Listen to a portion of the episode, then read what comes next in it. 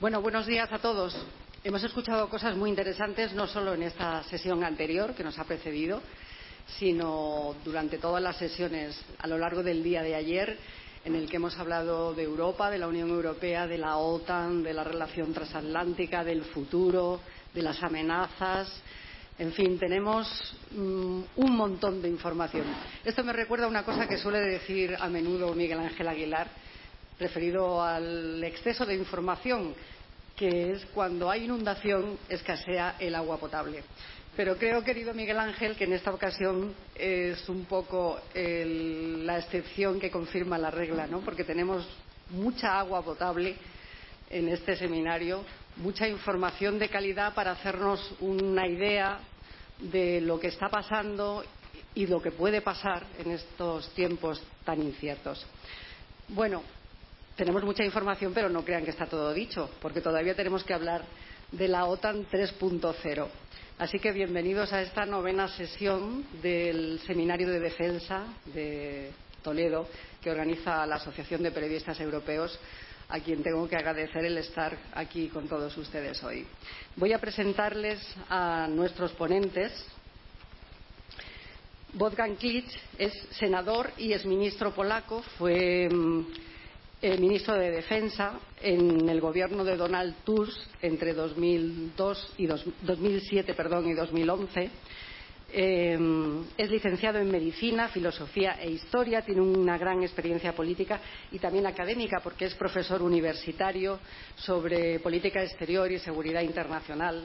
Tiene muchas publicaciones sobre estos asuntos y tiene un currículum muy amplio que ustedes pueden consultar ahí si quieren, pero me gustaría destacar un par de cosas de su, historial.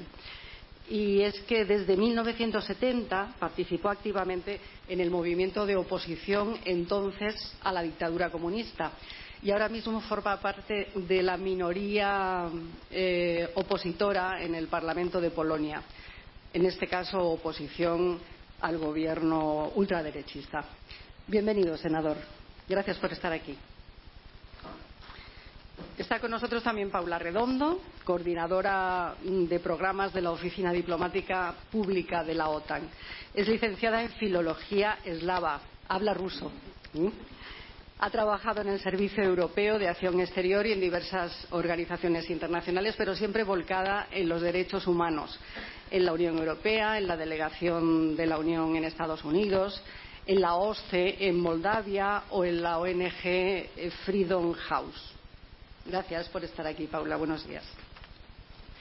Y el teniente general Fernando López del Pozo, director general de Política de Defensa.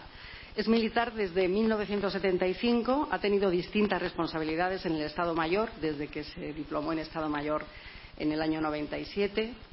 Ha tenido distintos destinos en la Unidad Militar de Emergencias y ha sido jefe de la Brigada de Infantería Acorazada Guadalajara, eh, no, perdón, Guadarrama, Guadarrama 12. También dirigió el mando de operaciones hasta que en 2020 pasó a la reserva y desde, desde 2021 es director general de política de defensa. Tiene varias condecoraciones civiles y militares, nacionales y extranjeras y ha trabajado en misiones en Bosnia, en Irak y en el Líbano. Enseguida vamos a escuchar a los ponentes, pero antes me gustaría mmm, añadir un apunte, un poco de resumen de lo que hemos oído estos días y que va mmm, muy ad hoc con lo que vamos a hablar hoy en esta sesión sobre OTAN eh, 3.0, sobre todo para las personas que no hayan estado ayer. Eh, desde febrero, desde la invasión rusa de Ucrania, hemos visto mmm, que bueno, hemos oído muchas veces, lo hemos oído esta mañana, lo ha dicho el general San Roldán, lo ha apuntado también Pascal Bonifaz, que la Unión Europea se ha reforzado. La Unión Europea ha reaccionado eh, con habilidad, con unidad y ha salido bastante reforzada. Pero también yo creo que podemos llevar a la conclusión de que quien realmente ha salvado los muebles ha sido la OTAN porque tras años de críticas y de momentos con decisiones mmm, desastrosas en algunos momentos, bueno, se ha mencionado también aquí en el seminario y esta mañana eh, se ha dicho de pasada, todos recordamos aquellas palabras de Manuel Macron en el año 2019 hablando de una organización, eh, bueno, de la muerte cerebral de la OTAN, vino a decir, cuando eh, propuso la autonomía de defensa europea. Y también se ha mencionado a Donald Trump hablando de una organización obsoleta y hemos recordado los planes de Estados Unidos de abandonar la OTAN. Pero la invasión de Ucrania, rusa de Ucrania, eh, una guerra a las puertas de la Unión Europea, ha barrido todas las críticas y ha vuelto a sembrar los vientos atlantistas. Y es verdad que la OTAN 3.0 viene de lejos, o sea, de todas esas decisiones erróneas y todas las críticas, la OTAN decidió adaptarse al, nuevo escenario. Pero mmm, la Unión Europea, aunque ha dado muchos pasos adelante y los está dando con la brújula europea, no ha avanzado lo suficiente, de manera que ante esta guerra a las puertas de la Unión Europea eh, los países europeos se van a refugiar al paraguas de la Alianza Atlántica. Y hoy por hoy parece que la OTAN es indispensable, que no hay alternativa. ¿O no? Vamos a ver qué dicen nuestros ponentes. Vamos a empezar con el senador. Senador. Eh, Polonia y los gobiernos de los países bálticos van a pedir en la cumbre de la OTAN de Madrid mayor presencia de la Alianza Atlántica en su territorio. No sé si esto es algo unánime eh, en su país o si hay discrepancias. Yo le hago esta pregunta, pero usted eh, puede ir por donde quiera.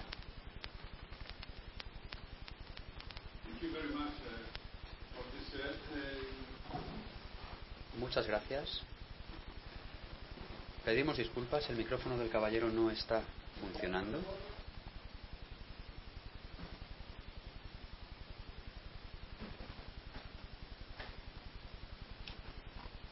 Now, better. Yes, it works. Ahora es mejor, sí, ahora funciona. Bueno, yo no me voy a centrar únicamente en el flanco este y en sus expectativas y su solicitud. Me voy a referir a, a la OTAN de forma más general, porque creo que es eh, lo interesante, lo que interesa al público que tenemos aquí y al eh, resto de personas. Eh, y desde el punto de vista de la perspectiva atlántica. Pero sí quiero referirme un poco a la historia, porque creo que es importante mantener claras las ideas de qué es lo que está ocurriendo, porque entronca con lo que ocurre con la OTAN. En primer lugar, eh, hemos visto una crisis estructural, no solamente política, dentro de la OTAN, desde el momento en el que el presidente Trump llegó al poder en el año 2016. Es decir, ha habido cuatro años de ese tipo de crisis que el señor Stolten describió de forma clara y dijo que es que sin buenos comandantes de la alianza no habría avances a nivel militar, porque no había una buena comprensión mutua entre los políticos dentro de la alianza. Y tenía toda la razón. Eh, muchos de los estudios indican y se refieren a la paradoja de Stoltenberg. Y es que sin esa unidad política, que es eh, la base de la alianza, había problemas o preocupaciones en cuanto a la cooperación militar, pero está claro que era necesario volver a una situación de normalidad y después de la elección del presidente Biden era necesario trabajar por esa unidad política de la alianza y yo tengo la sensación de que se ha hecho bastante desde entonces, incluido el documento que es la base del nuevo concepto estratégico me refiero al informe OTAN 2030.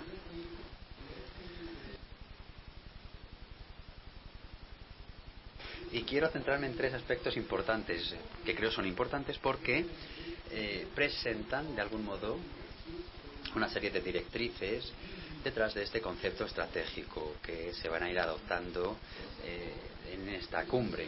En primer lugar, se trata de una unidad política y, tal y como queda puesto de manifiesto en el informe, después del mandato de la era del presidente Trump, se previó la caída de esa política unilateral y el compromiso de cumplir con el artículo 5 del Tratado de Washington desde el punto de vista norteamericano. Se solicitó un nuevo impulso que creará nuevamente esa, esa unidad política dentro de la alianza. Y bueno, estoy seguro de que esa unidad política de la alianza no solamente se va a ver plasmado en un papel, sino que se va a llevar a la práctica. Y ya se está llevando a la práctica, de hecho. Y este es el principal mensaje. Y es que actualmente la comunidad euroatlántica vuelve a estar unida. Existe un eh, enlace transatlántico que está funcionando y hay una buena comprensión mutua en ambos lados del Atlántico. Eso en primer lugar. En segundo lugar, tal y como recordarán si analizamos este informe, también queda plasmado el deseo de volver a esa comprensión y es claro que la OTAN no solamente es la comunidad, la comunidad de usos o de países, sino también de intereses eh, o intereses basados en los valores que se describen en el preámbulo del Tratado de Washington. Era necesario, por tanto, volver a esa base axiológica de la alianza que aparece en este documento y es algo que también se está dando y va a ocurrir a buen seguro durante la próxima cumbre de Madrid. Se va a enfatizar a buen seguro ese, esa base, se enfatizará durante las diferentes intervenciones eh, y también en los documentos eh, que quedarán plasmados por escritos y que, se, y que se adoptarán después de la cumbre. Esta base axiológica que pasa por el hecho de que países como por ejemplo Turquía exista una presión por parte de los aliados para que restauren las instituciones democráticas, para que vuelvan al Estado de Derecho y que acepten las libertades eh, civiles que ahora mismo no se están viendo protegidas ni por los poderes políticos ni por la esfera de las instituciones del Estado turco. Se trata, por lo tanto, de un mensaje importante que nace del informe y que va a ser reiterado durante la cumbre y se incorporará en lo, el concepto estratégico final de la alianza. En tercer lugar, se expresará una tercera opinión y es la vuelta a esa defensa colectiva. No digo que aquellos que tomaran parte en las cumbres de Lisboa que hayan quedado excluidos de la estrategia de la alianza. No, para nada. Eh, fue una de las primeras tareas dentro de esa estrategia, ¿no? de esas tareas esenciales eh, desde el punto de vista estratégico de la alianza. Pero, por lo que recuerdo, en ese momento se trataba solamente de, bueno, de hecho la percepción se limitaba a las relaciones eh, con Rusia, en ese momento, por supuesto. ahora estamos en un momento en el que se había dado la invasión de Georgia y era antes de la anexión de el Donbass y había esa asunción de que era posible en esos momentos continuar con una cierta cooperación con esa parte. Ahora la situación ha cambiado totalmente y la defensa común van a ser eh, subrayados. Esa disuasión será también uno de los objetivos principales de la alianza. Y existen cuestiones asimismo que tienen que ver con las amenazas actuales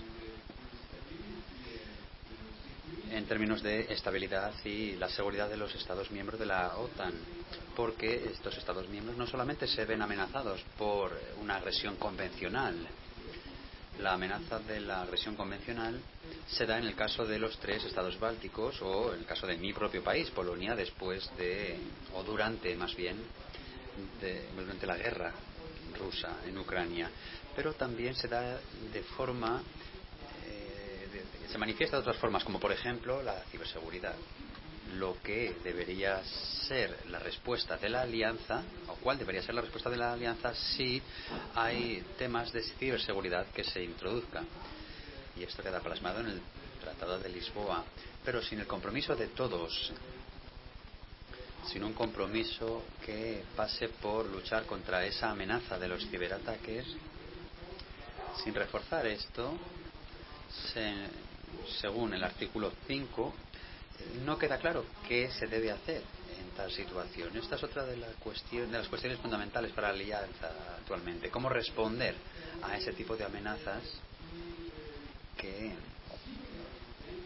pueden ser igualmente peligrosas para la seguridad y la estabilidad de todos los países miembros debido a la metodología empleada actualmente para destruir los sistemas digitales. Esa es, por tanto, la cuestión que ha de resolverse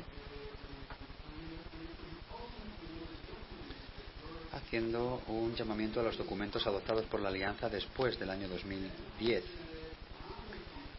Con esto en mente, estoy convencido de que se formarán, parte dentro del espectro de las diferentes obligaciones que adquiere la OTAN ante estos eh, serios ataques. Eh, contra los sistemas digitales de un país o de un grupo de países y es que la OTAN debe responder. Recordarán el debate sobre la defensa antimisiles. Aquí, bueno, y también durante la cumbre de Lisboa y también antes de esa cumbre, se tomó la misma decisión en ese momento. Se habló de si la OTAN estaba obligado, en caso de que hubiera una amenaza por misiles, especialmente aquellos que utilizan eh, bueno, armamento nuclear, y si había una obligación por parte de la Alianza ante un eh, posible ataque nuclear o bien ante ataques eh, más convencionales. Y este fue uno de los debates más amplios e importantes en ese momento. Y luego el tema de los, la protección antimisiles se introdujo como una de las responsabilidades de todos los países miembros de la Alianza, a pesar de que algunos países miembros decidieron contribuir a ese sistema de protección eh, atlántica que cubría todo el territorio. Lo mismo se volverá a repetir en el caso de las ciberamenazas y de la ciberseguridad de los países aliados.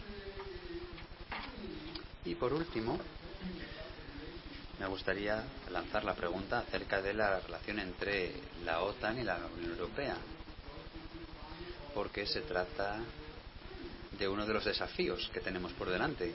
La mayoría de los países de la Unión Europea pertenecen a la OTAN y la mayoría de los países de la OTAN pertenecen a la Unión Europea. Por lo tanto, ¿cuál debe ser la relación entre ambos eh, organismos? Como ministro, ex ministro de Defensa, yo expresé de forma regular desde el año 2008 la idea de crear un marco institucional al menos, al menos entre instituciones similares dentro del seno de ambas organizaciones. Por ejemplo, la Agencia Europea de Defensa para la Unión Europea, es muy similar al, ICT en Norfolk, en Virginia, que es responsable de las capacidades, de las capacidades y la formación y educación de defensa. ¿Por qué no crear una serie de relaciones entre o acuerdos entre ambas instituciones? ¿Por qué no crear esos acuerdos entre el secretario general de la Alianza y el alto representante de la Unión Europea en esta materia. Se trataría de una buena cooperación entre ambas instituciones y eh, la realidad es que las leyes, los marcos jurídicos están atravesando su peor momento y eh, hay una situación de base a pesar de, que no haya buenas relaciones entre ambas instituciones. Si pudiéramos crear ese marco institucional y reforzarlo,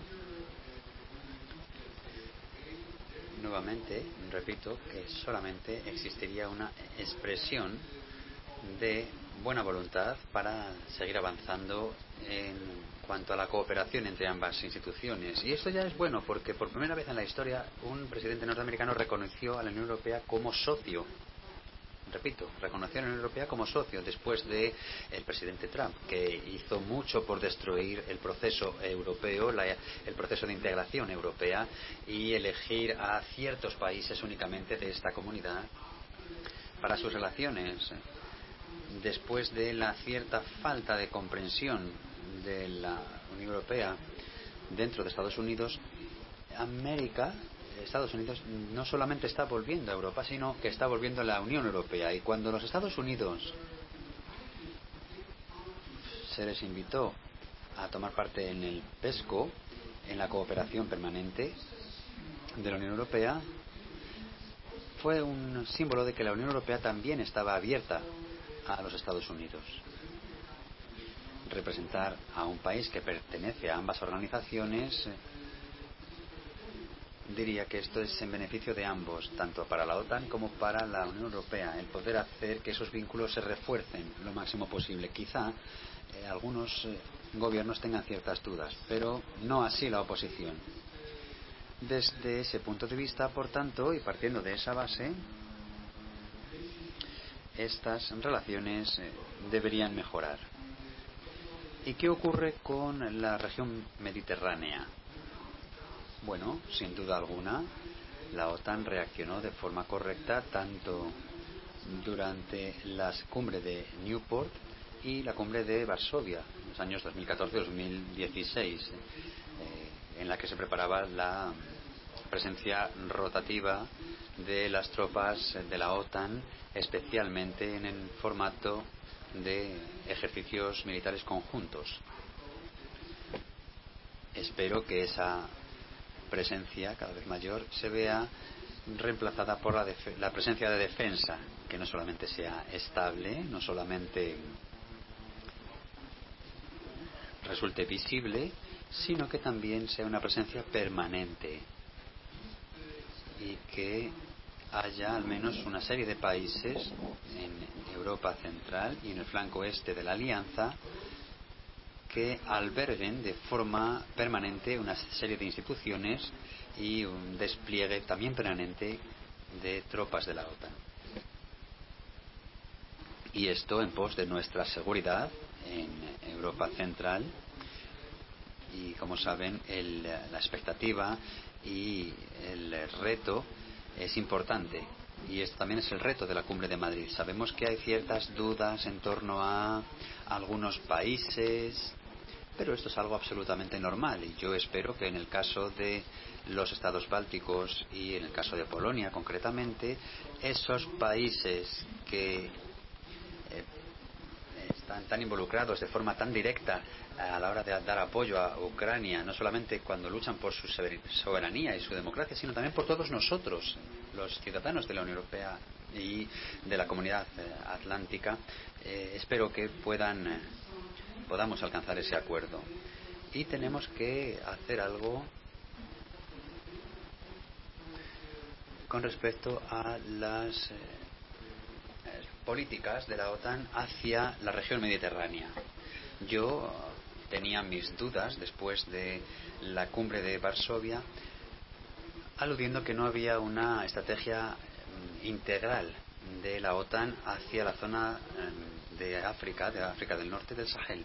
Había diferentes proyectos que se habían llevado a cabo, que se habían implementado, pero lo que necesitamos es que la estrategia global de la alianza para con los vecinos de la región Levante, del Magreb y del Sahel, eh, básicamente París está perdiendo frente a Moscú en esta parte del, del mundo.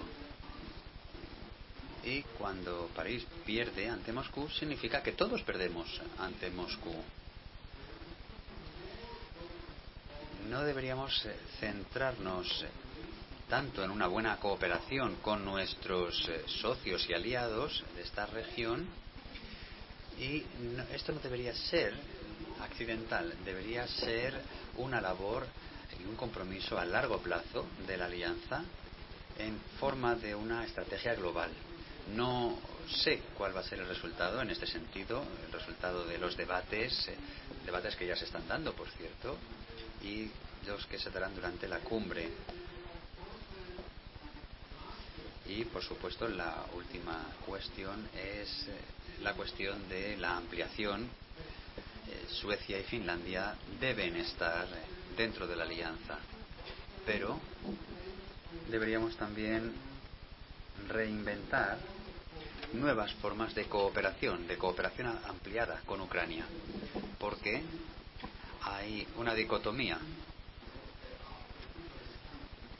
Después de la cumbre de Bucarest del año 2008, cuando se le prometió a Ucrania su membresía dentro de la alianza y por otra parte les hemos negado ese plan de acción para poderse convertir en miembros de la misma y esto es algo que debe atajarse y quizá después de la cumbre se debería proponer una nueva versión de la carta de socio distinguido que se les envió en el año 1997 como base para la cooperación con este país, con Ucrania. Están muriendo por nosotros, por nuestra seguridad. Estamos obligados a darles nuestro apoyo de forma práctica, con armamento. En este momento, en esa tercera fase de entrega de armamento a Ucrania eh, necesitan eh,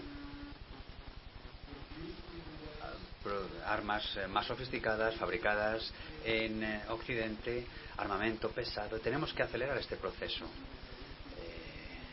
Hay una declaración por parte del viceministro de Defensa de Ucrania que dice que solo el 10% del armamento que se declaró llegó a Kiev. Esto significa que tenemos que seguir acelerando este proceso y debemos asimismo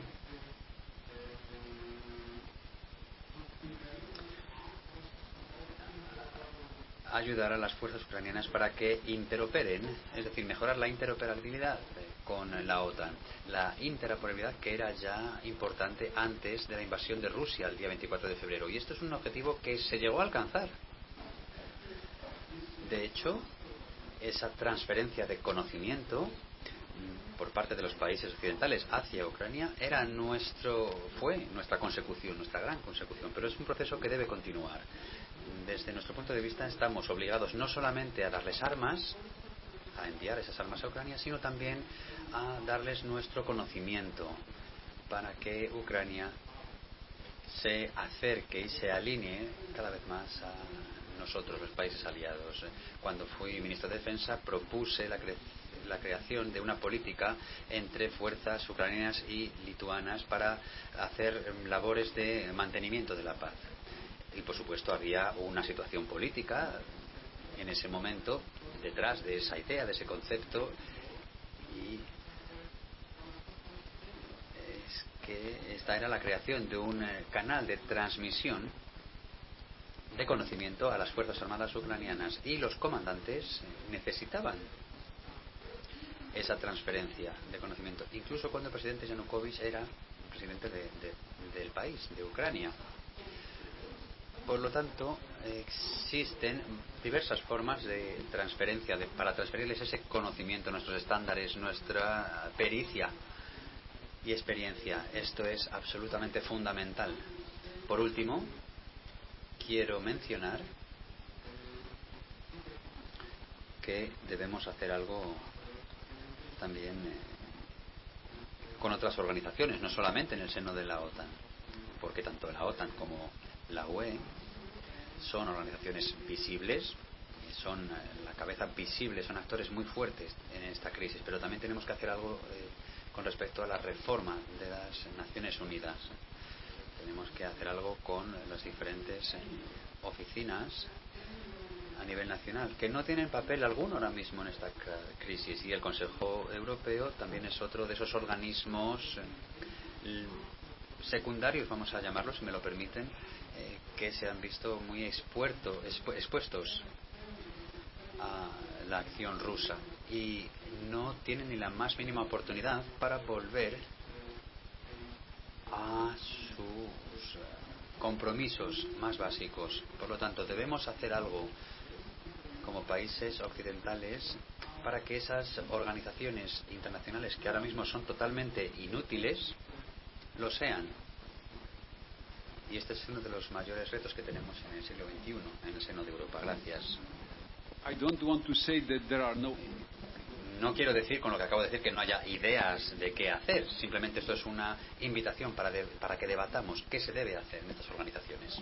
Ahora ha quedado claro que todavía hay muchos cabos sueltos, muchas ideas y muchas cosas eh, eh, que confrontar, mmm, muchas miradas diferentes entre los socios de la OTAN para ese concepto estratégico a una semana de la cumbre de Madrid, donde se va a definir ese, ese documento. He visto que Paula Redondo asentía cuando el senador hablaba de la unión política dentro de la Alianza Atlántica. Sabemos que la Alianza Atlántica es una um, organización desequilibrada, donde hay un socio muy fuerte y 29 que jamás toman decisiones en contra de la decisión de ese socio. No sé si de esta cumbre de Madrid saldrá una relación más equilibrada entre la relación eh, euroatlántica, OTAN-Unión Europea. Paula. Eh, muchas gracias. Eh, buenos días. Es un honor poder participar en, en, esta conferencia y no lo digo solo por el nivel de, los ponentes y por lo interesante que fueron ayer las discusiones, sino porque yo además soy de Toledo y siempre es un honor poder jugar en casa. eh, muchas gracias también a la Asociación de, eh, de, Periodistas Europeos por la invitación y también por el trabajo que, que hacéis para divulgar temas relacionados con la, con la seguridad y, y, la defensa. Es muy importante, especialmente en España, y por las aportaciones que hacéis a, a este debate. Eh, como bien has dicho, Ángeles, la Cumbre de Madrid se celebra en un momento crucial para, nuestra seguridad y ya iba a ser una cumbre importante antes de, la invasión rusa de, Ucrania, pero en este nuevo contexto será aún más trascendental debido al impacto de la, que esta agresión está teniendo para, nuestra seguridad. La guerra de, del presidente Putin ha traído de vuelta la confrontación militar a Europa a una escala que creíamos olvidada e inimaginable. Eh, esta agresión eh, no solo está teniendo consecuencias en Europa, sino que está creando inestabilidad global eh, incluyendo una seria crisis energética y alimentaria, que por mucho que la propaganda rusa lo repita, por cierto, no ha sido creada por las sanciones impuestas a Rusia, sino por los propios ataques rusos que están destrozando silos, han minado campos agrícolas y no permiten a Ucrania utilizar sus puertos para exportar cereales. Una de nuestras tareas eh, más urgentes ahora mismo, eh, que ha hablado el senador de ello, además de defender obviamente a, los aliados de, de, la OTAN, es apoyar a Ucrania. La OTAN y los aliados están brindando un fuerte apoyo militar eh, y financiero a Ucrania, pero esto es para defender obviamente su derecho a la autodefensa, que está consagrado en la Carta de las Naciones Unidas. Eh, en esta cumbre nos reuniremos con, Ucrania y se discutirá eh, intensificar y mantener eh, este apoyo a largo plazo para que Ucrania prevalezca se aprobará un paquete de asistencia para apoyar la reconstrucción de, del país a largo plazo, mejorar sus defensas cibernéticas, la resiliencia de su sociedad y también para dotar a Ucrania de capacidades militares modernas para defenderse de esta agresión, que también lo ha comentado el senador anteriormente. El apoyo a Ucrania no es completamente nuevo. La OTAN lleva desde 2014 entrenando y proporcionando asistencia a, este país. Y con este telón de fondo eh, la cumbre de Madrid los aliados aprobarán el nuevo concepto estratégico y se tomarán decisiones importantes para seguir fortaleciendo la, la Alianza Atlántica. Si la OTAN ha durado más de 70 años, pese que se ha hablado de, de la, frase de Macron, del presidente Trump, pero si la OTAN ha durado 70 años es porque ha sabido adaptarse a, todos estos cambios de, circunstancias en la seguridad y a los cambios políticos. Y el concepto estratégico juega un papel muy importante en esta adaptación de, de la alianza. Se ha hablado muchísimo de, del concepto estratégico en todas estas sesiones, pero que os quiero dar el punto de vista de la OTAN, teniendo en cuenta, eso sí, que es un documento que todavía están discutiendo eh, los, y acordando los, aliados. El último concepto estratégico, el que está a punto de, de jubilarse ahora mismo, se aprobó en Lisboa en el 2010 Y eh, como referencia, para que veáis cómo han cambiado las, cosas, aunque muchos de vosotros ya, ya lo sabéis, eh, diré que en esa cumbre participó el presidente ruso Dmitry Medvedev eh, en ese momento y que los aliados todavía aspiraban a tener una relación de partenariado estratégico con Rusia y así lo reflejaron en el concepto estratégico. Y esto pasa dos años después de Georgia. Por eso quiero también decir que cuando se acusa a Occidente y, a la OTAN de ningunear a Rusia, de ser agresivos, hostiles, es importante recordar esto, que en el 2010 la OTAN dijo que quería tener un partenariado estratégico con Rusia. Eh, volviendo al concepto estratégico, hay cuatro puntos eh, que serán muy diferentes del anterior. En primer lugar, eh, la definición de, nuestro entorno de, de, seguridad. En el 2010 se dice que estamos en paz eso ya no, es posible. Y además estas normas y principios de los que llevamos hablando ayer y, hoy que han contribuido a un orden eh, a un orden de seguridad europeo estable y predecible eh, han sido destrozadas por eh, por Rusia. Tampoco podemos descartar la posibilidad de un ataque a, la, soberanía y la integridad territorial de los aliados y, eh, en este contexto, la competencia estratégica y la estabilidad generalizada eh, definen nuestro entorno de, seguridad. En segundo lugar, Rusia. Ya se ha hablado antes de, de, ello también, se ha especulado qué tipo de relaciones va a tener la OTAN con Rusia. Os puedo decir nada bueno. Eh, en el anterior concepto se hablaba de un verdadero partenariado estratégico con Rusia. Como os podéis imaginar, no es posible. Eh, nuestras relaciones están en, un punto bajísimo y eh, lo más probable es que el nuevo concepto estratégico destaque que la OTAN no busca confrontación ni supone una amenaza para, Rusia, pero que la Federación rusa ya no puede ser considerada un socio y que es una de las amenazas más importantes y directas para nuestra seguridad. Eh, la alianza seguirá abierta a dialogar con Rusia para gestionar y mitigar eh, riesgos, prevenir, una escalada y aumentar la transparencia y también mantendrá el objetivo a largo plazo de construir una relación sostenible con, Rusia para garantizar estabilidad y predictibilidad en la zona euroatlántica. Pero ello también dependerá de que Moscú cambie su postura agresiva y eh, adversaria obviamente, eh, como se ha dicho antes, Rusia no va a desaparecer, no se va a ningún, no se va a ningún sitio, pero nosotros tampoco nos podemos olvidar de lo que ha hecho Rusia hasta, hasta ahora. En tercer lugar, China. También eh, lo hemos comentado antes. Eh, por primera vez en este concepto estratégico se hablará de China, eso está claro. la OTAN no considera a China como un, como un adversario, pero es obvio que su creciente influencia a nivel global tiene consecuencias para, para nosotros. Y no es que la OTAN vaya a China o que la OTAN se vaya al Pacífico, es que China ya está en Europa. China está aquí y, todo lo que hace y sus acciones tienen consecuencias obviamente para la seguridad de, los aliados. Los chinos están invirtiendo muchísimo en, nuevas tecnologías, en capacidades militares y también en intentar controlar infraestructura en Europa. Tienen el famoso Belt and Road que han intentado firmar con, muchos países. Y ha dicho el general San Roldán eh, anteriormente una, frase que me, gusta mucho, es que, China quiere poner una, tienda en Europa. Eso es cierto, pero si la dejamos también quiere comprarnos los puertos y controlarnos la, infraestructura de, telecomunicación, con lo cual eh, yo creo que todos entendemos que eso puede ser eh, cuanto menos eh, tricky, como se diría en, inglés, para, nuestra seguridad.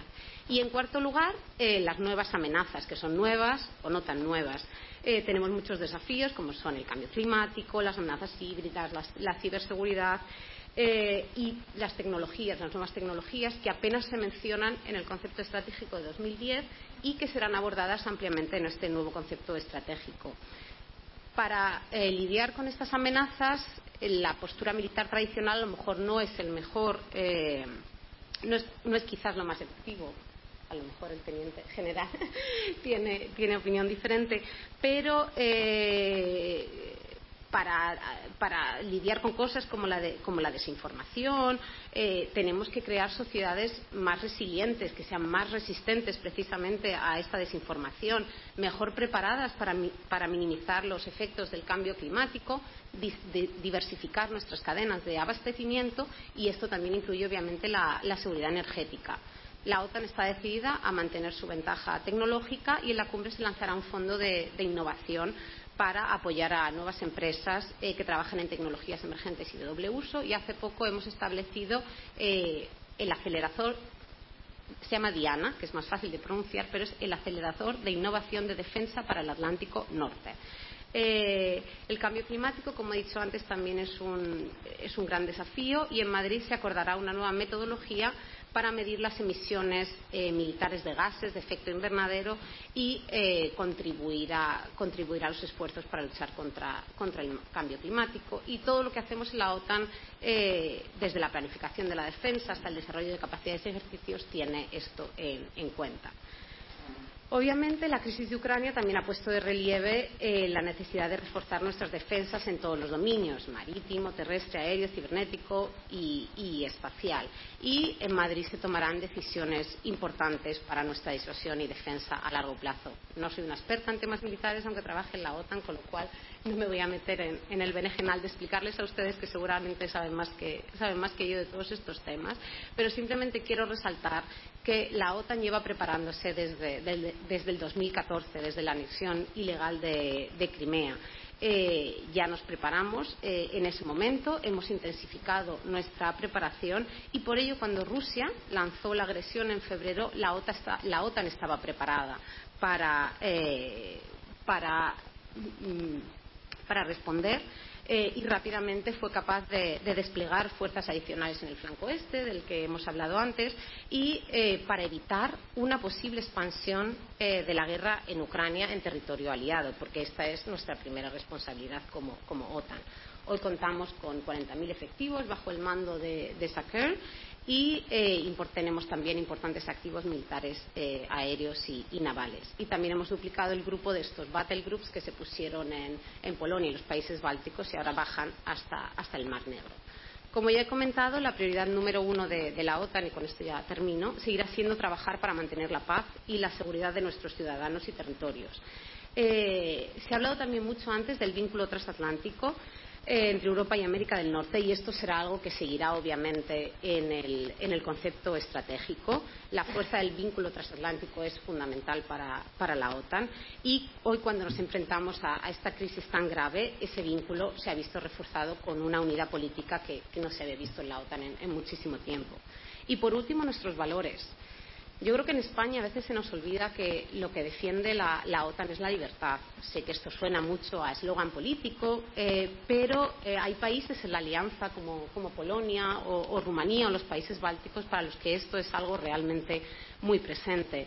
Os voy a contar una, anécdota personal. Eh, mi marido es de, Rumanía y la primera vez que viajé a, Bucarest, una de las cosas que más me impresionó fue la cantidad de banderas de la OTAN que hay por todos sitios. Y con todos sitios os digo, en la Casa del Pueblo, que es el edificio que tiene el Gobierno y tiene el Parlamento, eh, obviamente el Ministerio de Defensa, el Ministerio de Asuntos Exteriores, eh, incluso en las comisarías de policía.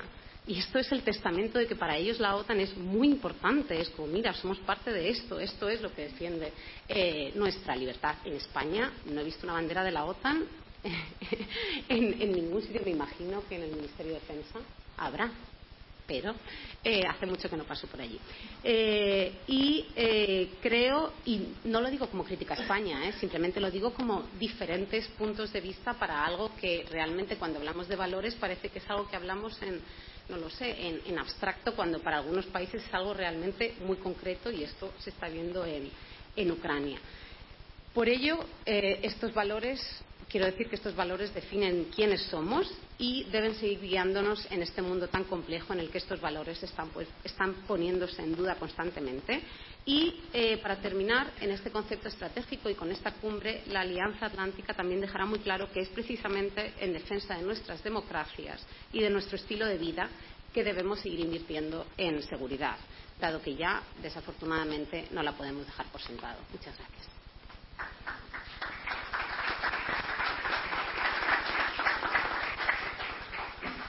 Gracias, Paula. Decías que no eras una experta en temas militares, así que vamos a ver la visión militar del teniente general eh, Fernando López del Pozo, que es director general, recuerdo, de Política de Defensa. Gracias. Eh, muchas gracias, eh, Ángeles, senador Paula. muchas gracias a la, la Asociación de Periodistas Europeos por darme la oportunidad de estar eh, hoy aquí, en este, en este, seminario ya de larguísima tradición y de, y de, muy buen recuerdo dentro de la Secretaría General de Política de Defensa, eh, dentro de la cual está mi dirección general. Eh, la verdad que mm, esto prácticamente de cerrar, a falta de que, falta de que el jefe de Estado Mayor de la Defensa hable eh, a continuación es bastante eh, complicado y es muy complicado decir algo nuevo después de lo que acaba de decirnos Paula, porque yo venía aquí a desvelar el concepto estratégico. Eh, por lo que posiblemente hubiera sido arrestado acto seguido, ¿no? Porque no, no, no, se, no se puede, es, eh, en fin, está dentro de lo, de lo eh, clasificado, ¿no? Pero, pero no me ha hecho falta, no me va a hacer falta porque ya ella perfectamente nos ha ido desgranando, bueno, realmente no ha dicho lo que va a ser el concepto, pero sí ha dicho hacia dónde apunta el concepto. Y lo ha dicho porque eh, el concepto en el fondo no va a ser más que un papel eh, no tan largo, eh, no sé, 10 folios, 12 folios, 15, siempre andamos discutiendo sobre la longitud, pero no estamos hablando de un libro de 500, eh, de 500 páginas. Estamos hablando de una cosa que se pretende que sea, de un documento que se pretende que sea eh, pues lo más claro y, legible eh, y, que permita la orientación eh, posible. ¿no? Entonces, eh, y eso es así, eso se, es capaz de concentrarse porque viene de un largo trabajo, viene de, de una larga pues, sucesión de, de, trabajos, de empeños, de, consensos, esta palabra la voy a repetir luego porque es absolutamente importante, eh, que, de una manera inmediata, saliendo, partiendo de la agenda eh, OTAN 2030, que ha comentado muy bien eh, el senador, eh, y que es lo que hace que el, el la declaración de la cumbre del año pasado en Bruselas, eh, pues efectivamente tenga vaya a tener una, una, un parecido con lo que vaya a salir ahora seguro, bueno, pues al final, ¿qué nos está diciendo? Nos está diciendo que la organización va evolucionando y lo va haciendo a su paso, que no es un paso rápido porque no lo puede ser. Y no lo puede ser porque tenemos que tener muy claro, y todos, yo el primero, en ocasiones nos eh, confundimos, tenemos que tener muy claro que una cosa es la eh, organización, una cosa es la organización del Tratado del Atlántico Norte, y otra cosa son los 30, las 30 naciones que lo forman, los 30 aliados. Y, aunque efectivamente eh, no todos los aliados tenemos el mismo peso en seguridad y defensa, como es bastante evidente, no se toma una decisión si no es por consenso. Y eso quiere decir que si hay uno solo, esos pequeñitos que en la anterior sesión podrían ser peligrosos.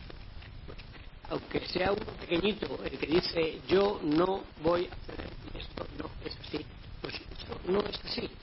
Eh, puede parecer increíble, pero es cierto. No podemos discutir hasta qué punto políticamente eres capaz de aguantar eh, que el hermano mayor te diga determinadas cosas, por supuesto. Bueno, por supuesto que tienes derecho, ahí lo tienes. Y Conocemos países que sin ser muy pequeñitos, pero tampoco ser muy grandes, mantienen su posición absolutamente contra viento y marea. Así que es importante tener claro que una cosa es la organización que funciona por el. Cada uno tiene sus intereses, cada uno de ellos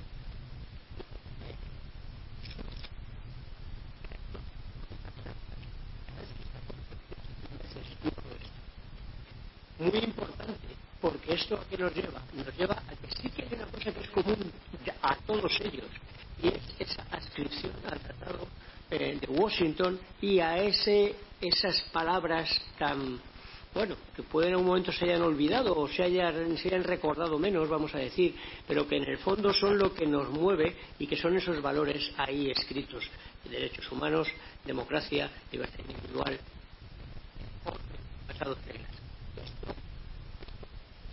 eh, así en principio nada que ver con lo que parece que es un uniforme, que son cañones y bombas, pero en el fondo es lo que está debajo, detrás y absolutamente dentro de lo que da fuerza a la organización del Tratado del Atlántico Norte, que es una organización político-militar para la defensa colectiva y que lo que busca desde el principio es sobre todo disuasión y defensa.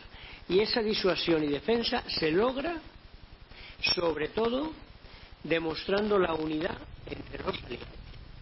Eso es lo que de verdad disuade. Cuando alguien mira a España y dice, si me meto con España, me estoy metiendo con estos 29. Porque aunque voy a atacar algo de España que en principio de los otros 29 a 26 me da más o menos igual, por esa solidaridad aliada que se demuestra en el día a y se demuestra en las grandes ocasiones también, van a acudir en nuestra. Esa es la auténtica fuerza.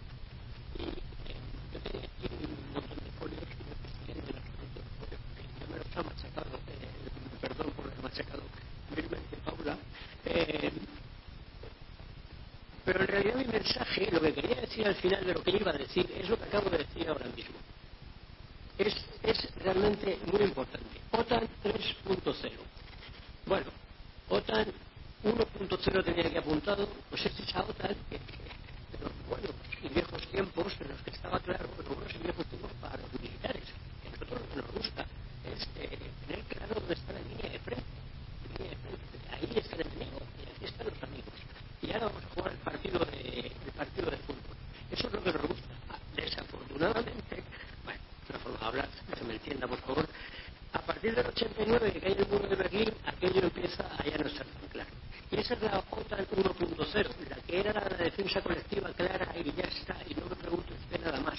Y en la que nos dedicábamos a ver por dónde iban a venir las divisiones rusas y cómo los íbamos a parar nosotros, los españoles, en, el arroyo de Meaque que el arroyo de Meaque es un arroyo que está aquí cerquita en Madrid y que, bueno, por haber pasado el Rin, el Mambo, era difícil pararles. Pero nosotros estábamos convencidos de que ahí nos acabaríamos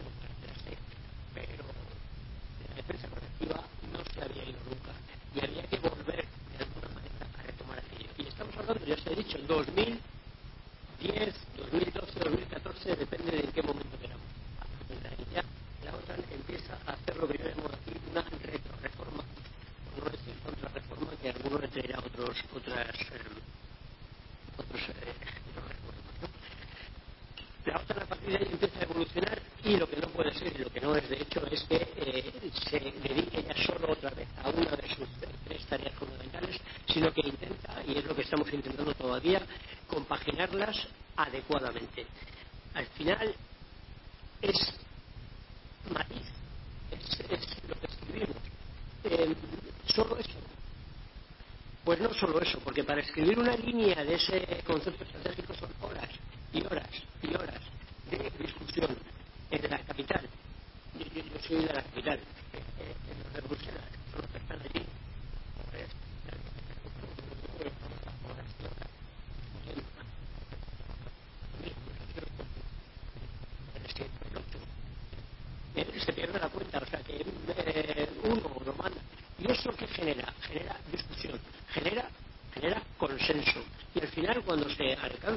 这个球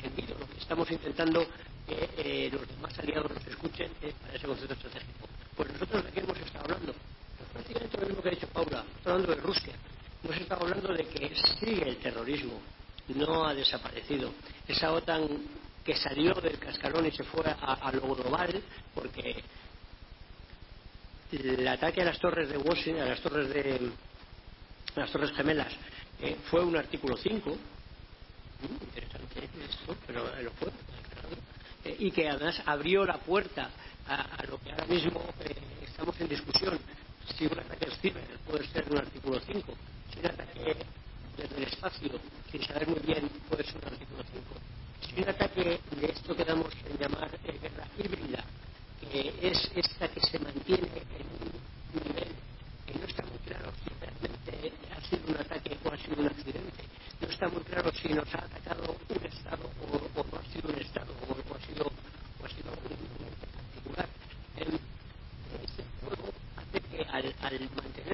por debajo de ese eh, umbral en el que está claro tú me has atacado y ahora te vas a enterar.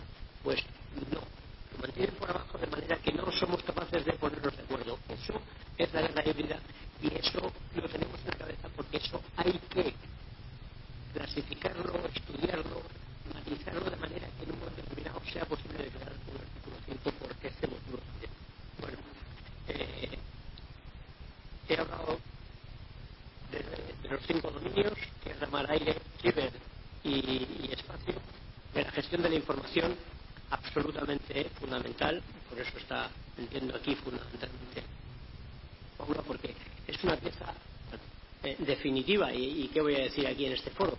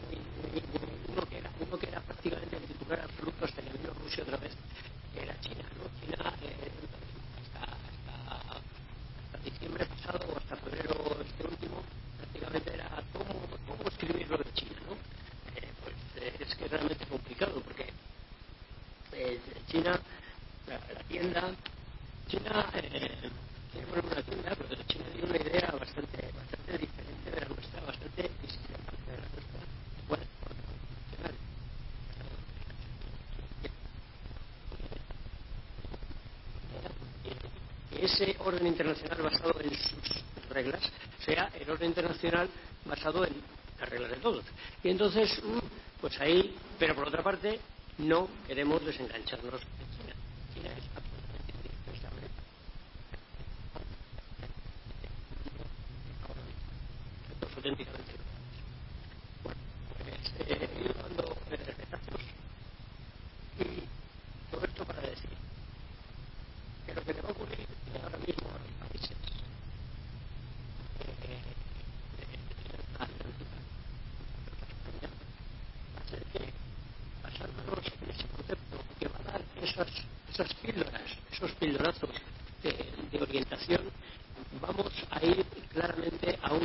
de nuestras capacidades en defensa colectiva.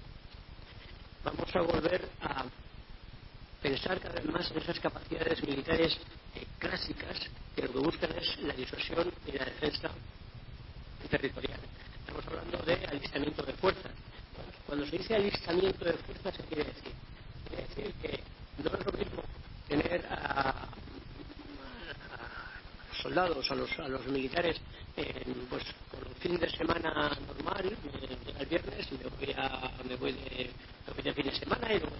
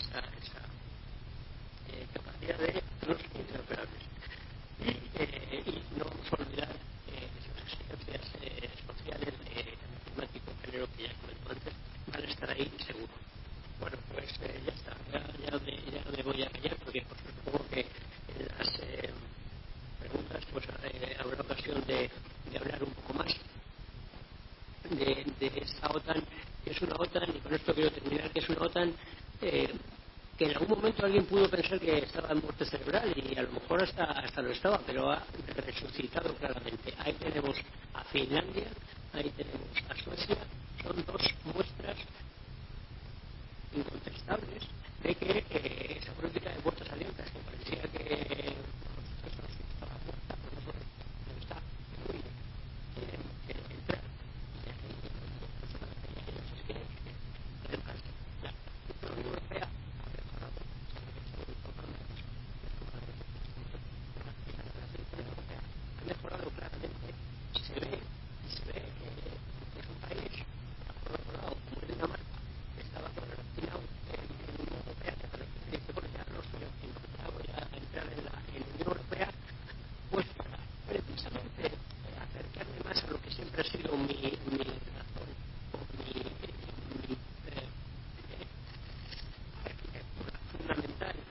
camisa propia danesa que es la OTAN.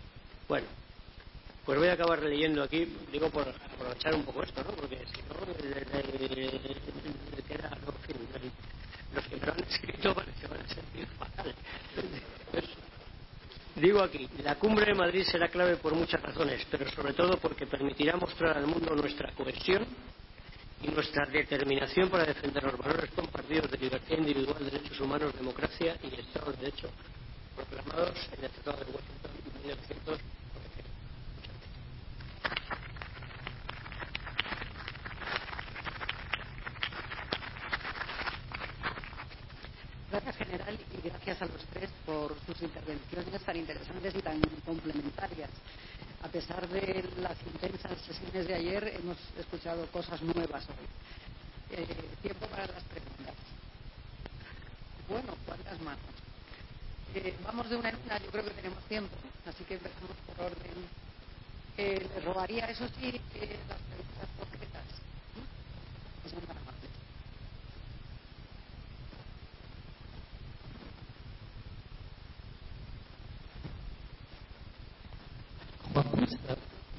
Europa en suma, eh, estaba haciendo unos números eh, y he visto que el presupuesto de defensa de Rusia era de 60.000 millones de euros, para ser justos, eh, la trampa porque contabilizan en rublos, hagamos la traslación a, euros, estaría en unos 150.000 millones. Eh, los países de la Unión Europea más uh, estarían bastante por encima de los 200.000 millones. Si sumamos ya Estados Unidos, son casi 700.000, y nos vamos casi al millón. Pero solo de Europa por encima de los 200.000 millones. ¿Por qué la obsesión en pedir más inversión militar?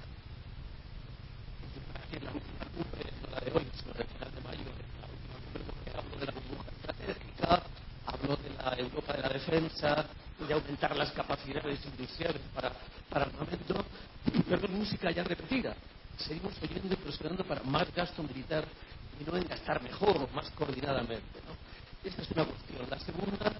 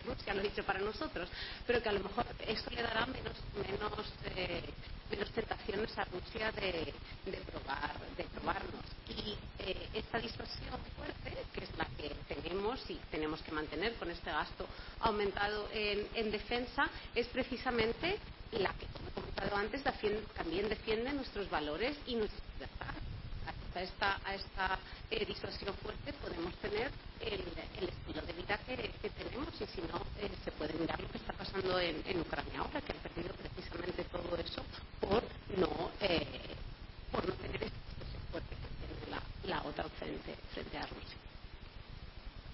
Senador.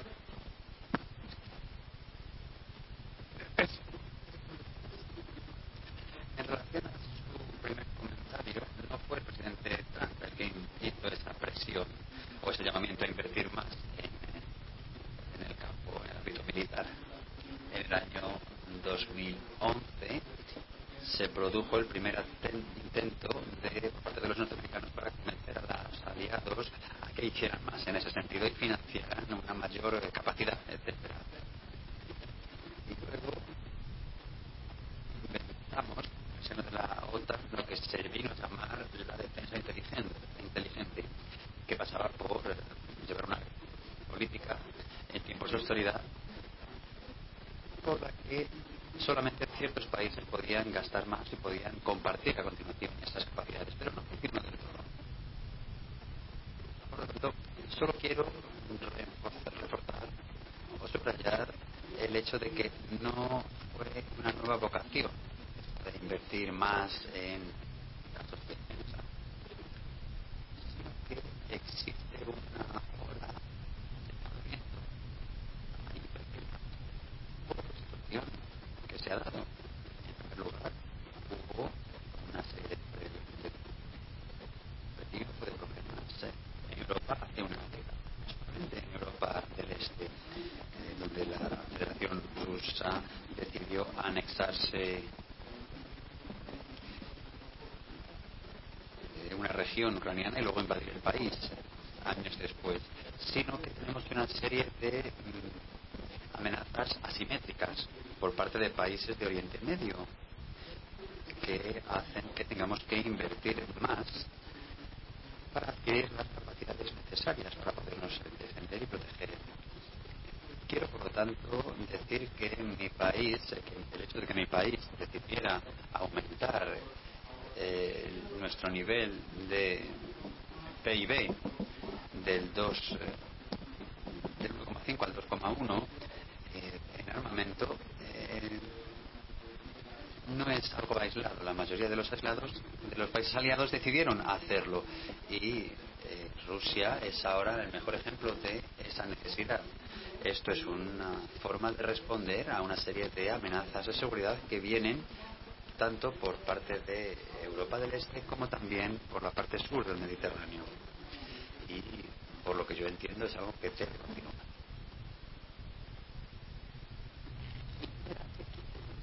Tres ideas eh, al respecto. Eh, cuando viene un momento de necesidad de responder a la, a la defensa colectiva, eh, ese tipo de combate convencional pues eso nos lleva a pensar que va a haber un incremento, porque es más, es más caro el tipo, son más caros el tipo de unidades, por esos tipos de unidades. Lo he dicho de una manera eh, totalmente eh, efectiva. Dicho esto, eh, lo que engancha un poco mi argumentario previo, eh, cuando se habla de notas de, de incrementar eh, dinero dedicados a, eh, a defensa, el, el investment pledge, el defensa investment pledge, que es una forma de, de hablar, hay que diferenciar dos cosas. Fondos comunes, los dineros que se dan a la organización para que la organización viva como tal, eh, parte de los aliados, y luego la exigencia a cada uno de los aliados para que eh, inviertan más en defensa, el investment pledge, que tiene tres, y, y, y, y, lo, y siempre que tengo oportunidad lo, lo repito, porque es eh, muy importante para España el que esto se conozca. El Investment Pledge tiene tres Cs, tres famosas Cs.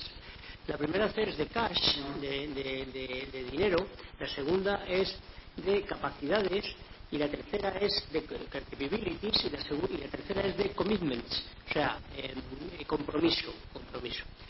La mezcla de esas tres es lo que de verdad hace el investment pledge. Nosotros en España eh, vamos eh, siempre flojos, por no decir muy flojos, en el primero, en el cash, eh, pero somos muy buenos alumnos en el segundo, en, que, en capabilities. Nosotros intentamos eh, ajustar nuestro planteamiento de la defensa a lo que la OTAN dice, la OTAN como, conjunto, eh, los 30 aliados dicen que hace falta. Eh, yo que soy eh, de unidades acorazadas, eh, hace 10 años estábamos muy tristes porque nadie nos quería. Todo el mundo quería unidades ligeras que fueran a África a hacer cosas importantes. Ahora hemos pasado a la primera plana otra vez. Eh, de, bueno, es un poco broma, pero. Eh, y eso lo hacemos orientado. Y la tercera C, que somos en la que de verdad somos fuertes, es en compromiso. España se compromete. Y es que realmente nosotros decimos, repetimos, que la primera C, del cash, no tiene sentido si luego no te comprometes. ¿Para qué vas a comprar eh, mucho material si luego no lo usas para proporcionar defensa? Bueno, ya y termino para decir que efectivamente ahora de cara a, a, los, a, los, productos de la cumbre, no ya solamente eh, el concepto, sino los otros muchos documentos que, van a, ser producto de la cumbre, porque no, no, me ha olvidado la verdad al salir ver cuántos eran, pero bueno, son, son varias, varias, varias decenas de, documentos los que se, bueno, pues eh, ahí en, en, esta, en este, en, en esta eh, elaboración exacta de lo que de verdad nos vamos a comprometer, ahí hablamos siempre de incremento sostenible, eh, gestionable y, eh, y, eh, y lo otro es comprobable, comprobable, o sea, que sea comprobable. Es decir, no se pide un aumento de los, de los así por las buenas, sino por una serie de condiciones. Siguiente pregunta. Soy Ana Alonso, del Independiente.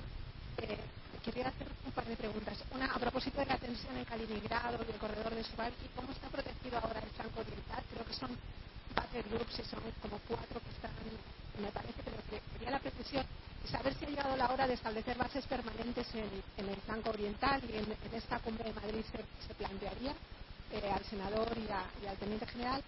Y otra cuestión sobre Ceuta y Melilla. Eh, es hora de que Ceuta y Melilla, y se va a hacer en la cumbre de Madrid, vayan a estar incluidas en la protección de la, OTAN. Gracias.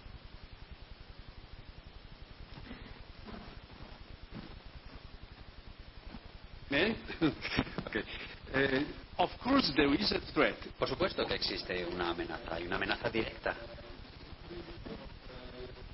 para la seguridad de los estados bálticos y también mi país, Polonia, por parte de la Federación Rusa, que está conectado con ambos, ambas regiones, con la guerra actual en Ucrania, que ha comenzado Rusia.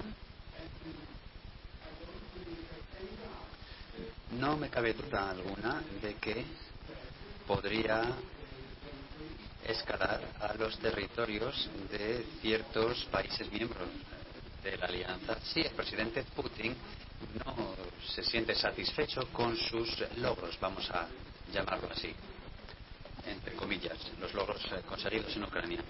Su objetivo es subordinar a Ucrania eh, en su conjunto. Su objetivo principal es restaurar una Rusia imperial. Rusia no sería un actor global y ese ese imperialismo no existiría sin la subordinación de Ucrania. Va, por tanto, a tratar de subordinar a Ucrania de forma más moderada en ese proceso de eh, anexión de Bielorrusia, esa anexión velada de Bielorrusia, y luego va a ir a por Ucrania. Esta sería la primera dirección operativa de las amenazas eh, que sentimos en, en mi país y en otros países de Europa Central y del Norte. Y la otra viene, por supuesto, de Kaliningrado. Por ello es que la, el, el, papel de Suecia y Finlandia re, recobra tanta importancia porque nos da eh, la capacidad de tener una estabilidad en la región báltica. Esto supone y significa una mayor seguridad en la región y también pasa por una contribución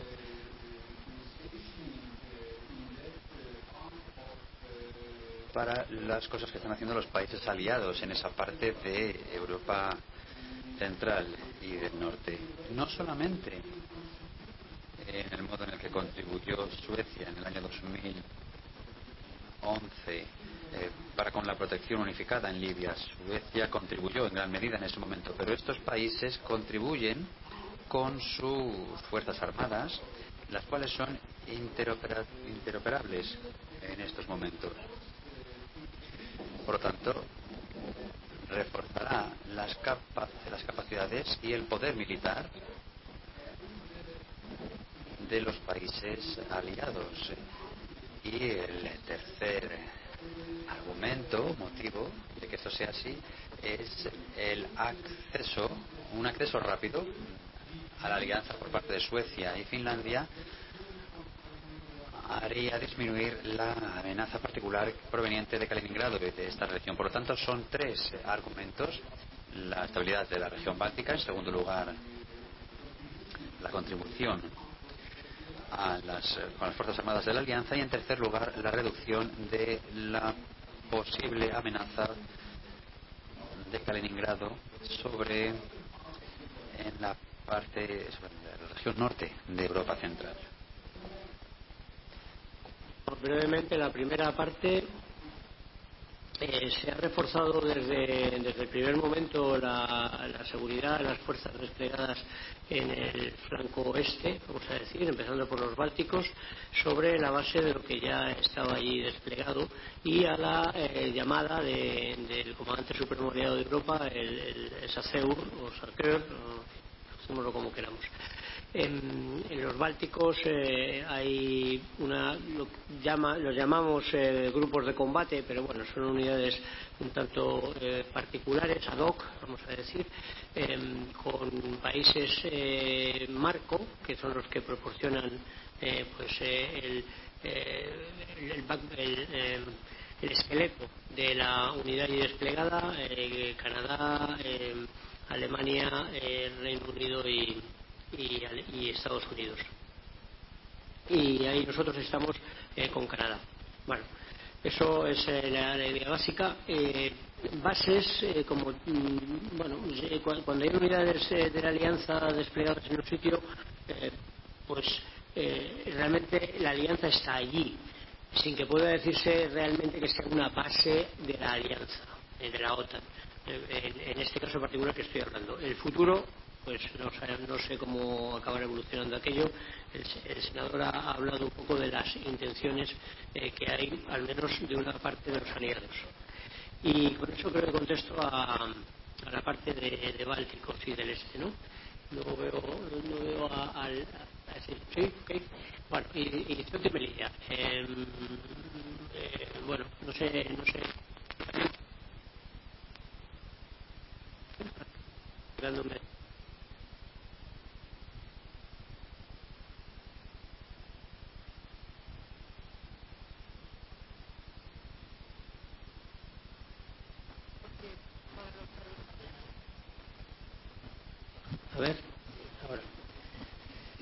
Cuando se tocan estos temas eh, hay que recordar la historia que he mencionado en, desde el principio, la OTAN 1.0, 2.0, 3.0 y cómo al final eh, de esa OTAN claramente eh, territorial, de defensa de, de, de la Europa eh, mirando al este se pasa a ya, ya, no solamente es el territorio euroatlántico o, o no solamente es por un ataque eh, armado sino que es de otro tipo de cibernéticos otro, tipo de, amenazas y ya al final tampoco se acaba sujetando estrictamente al, a, a, unas, a unos límites geográficos.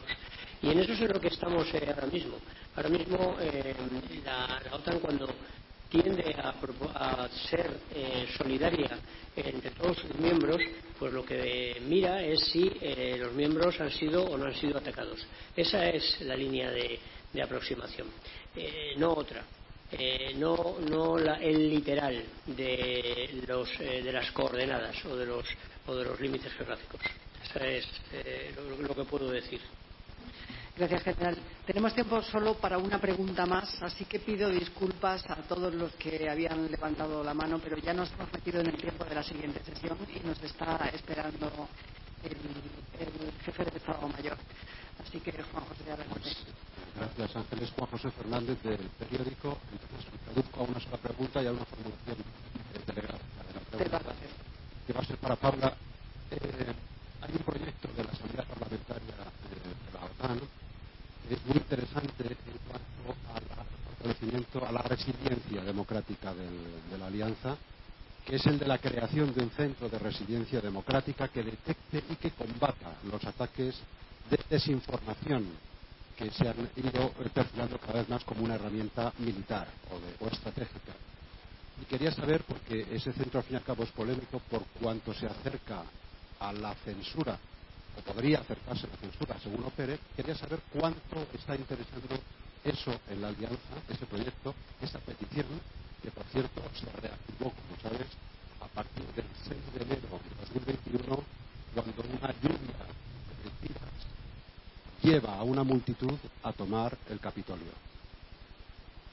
Eh, bueno, la desinformación es un tema que, que, la OTAN se toma muy, muy seriamente y no es algo nuevo. La OTAN lleva recibiendo eh, este tipo de ataques de desinformación o de propaganda desde su creación, desde la URSS. La URSS tenía, eh, la, la, Unión Soviética era, eh, era, muy fuerte en estos temas de, de, propaganda y desinformación eh, y de información hostil y la OTAN ha sido siempre un, un este clave, un, un target clave para, eh, para este tipo de ataques de, de desinformación. Eh, como he dicho, trabajamos mucho con, con, desinformación para el apoyo a la resiliencia y creemos que es algo muy, muy fundamental, como también es fundamental, por ejemplo, tener prensa libre que pueda, eh, que pueda eh, reportar objetivamente los, los, temas de actualidad. Con respecto a este, a este centro en particular, no, eh, no te puedo hablar, sé que, hay, sé que hay discusiones de la alianza y sé que es algo eh, controvertido porque, como has dicho, eh, puede, se puede, se podría entender desde alguna forma que pudiera llevar a, a, la censura, aunque también tenemos que tener claro que hay veces que hay, hay hechos objetivos que hay que, que hay que corregir. El problema que tenemos ahora mismo es que Rusia juega en el campo gris de lo que llamamos misinformation, que no es ni mentira ni verdad, ni está aquí ni está allí. Y entonces es en este campo precisamente donde es muy difícil eh, donde es muy difícil poner las, poner las cartas sobre la mesa y explicar de alguna forma lo que sí es y lo que no es, porque son verdades o mentiras a, a medias. El senador quiere hacer un apuntito. Adelante, senador. Only three sentences. Muy rápidamente, solamente se trata de la Asamblea Parlamentaria de la Alianza, la que ha creado ese proyecto, sino que también es la Asamblea Parlamentaria del Consejo de Europa la que hace tan solo dos años aceptó la creación de su propio proyecto para crear una iniciativa de resiliencia democrática, un centro de resiliencia democrática en el seno del de Consejo de Europa, como digo, para que se responsabilice de una mejor coordinación de las diferentes instituciones del Consejo de Europa en ese sentido, controlando, monitorizando los procesos democráticos y también participando de forma directa en aquellos procesos democráticos dentro de los países miembros para eh, detener o reducir eh, los eh, procesos de eh, ataques a la democracia, a la democracia. Es decir, hace simplemente dos años la Asamblea Parlamentaria del Consejo de Europa votó a favor, de forma unánime, por cierto, en mi, sobre mi informe para la creación de dicha iniciativa. Esto tenía que añadirlo. Perdone. Comparecientes por sus intervenciones y les dejo ahora con la última sesión con el jefe del Estado Mayor de la Defensa. Gracias.